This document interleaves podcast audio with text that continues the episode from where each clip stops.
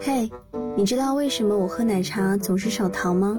因为有你在就够甜了。那你知道我为什么炒菜不用油吗？因为有你在就够油了。嘿，我是你的胖友翠儿，欢迎来到嘎嘣脆。马上就要换季了，我在大润发已经杀了三十年的鱼，我的心和我的刀一样冰冷。但这依旧阻止不了我听到蚊子嗡嗡声时的烦躁和恐惧。你说蚊子这种小物种、小白样儿啊，它怎么能存活那么久，那么烦人呢？虽然一直有这样的迷惑，但是我从来没有去研究过。可是我在大润发的同事帮我解答了这个疑惑。最近，上海一家大润发超市的阿姨向顾客免费发放了自制的蚊虫作息表，引来了很多人的围观。作息表里细数了蚊子二十四小时的行为特点，并且给出了对应的居家驱蚊妙招。作息表的发明者蒲阿姨说自己是一名超市有害生物防治专员，在超市和蚊子打了十三年的交道，特别有经验。她说，蚊子看到我都绕着走的，大家都叫我灭霸。正值秋天蚊虫的高发期，蒲阿姨也特别制作了这份作息表，把驱蚊的秘籍传授给大家。她说，蚊子最喜欢黄色，所以制作了一些黄色陷阱，上面有胶啊，蚊子飞过去就跑不掉。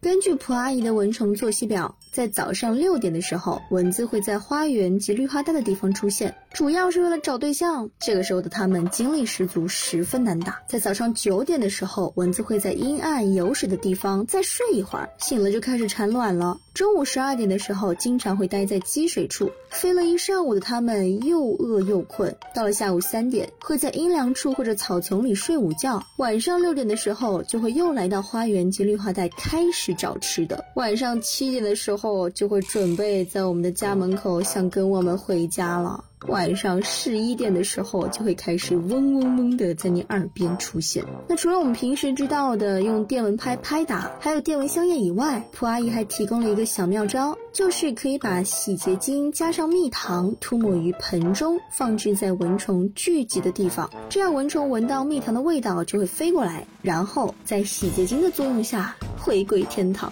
这可真的是术业有专攻啊！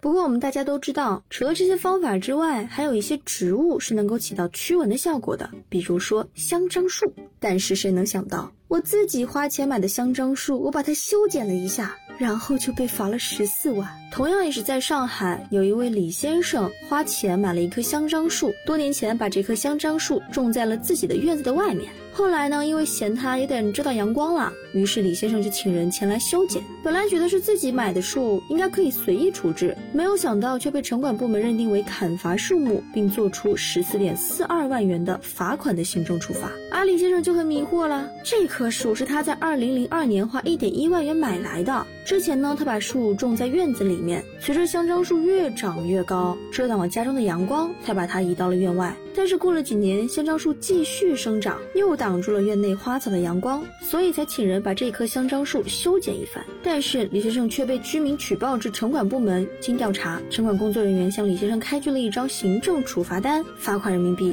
十四点四二万。为什么会这样呢？城管部门的工作人员给出了这样的解释：个人在未得到区绿化部门审批前，是没有权利对公共绿地上的树木进行移植和砍伐的。即便李先生说这棵树是他买的，但因为数年前种在院外，已经属于公共绿化，如果需要修剪树木，只能通过养护部门修剪，同时在修剪过程当中也必须按照标准执行。只有在一种情况下，居民才能够自行处置树木，那就是树木在自己家的院子里，并且树木胸径小于二十五厘米。否则，如果树木胸径过大，即使修剪种在家里的树木，也会受到相应处罚。所以你看，修树有风险，种树请谨慎。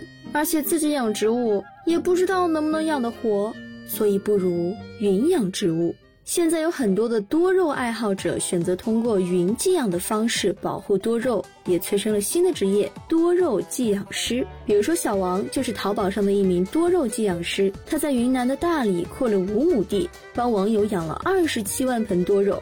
最久的云寄养顾客一养就是两年，最多的顾客养了价值十万元的多肉。还想为了多肉来大理买别墅。多肉寄养师顾名思义，就是有一群人在别的地方帮你养多肉。如果你想要看看自己云养的多肉，对方会和你开视频直播。而购买云寄养服务的顾客，大部分是来自那些潮湿地区、气候条件不太适宜多肉生长的朋友。这也算是一个挺好的方式啊。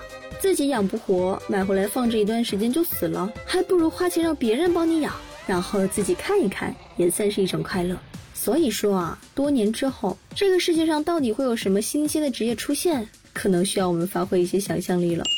那接下来就要陪你进入到今天的冷知识环节了。你会不会分不清东南西北呢？告诉你一个小妙招：根据我国地名标牌城乡标准规定，南北方向的路牌是绿色的，东西方向的路牌是蓝色的。别忘了点赞、订阅、分享嘎嘣脆，订阅嘎嘣脆，快乐就到位。骄傲世界。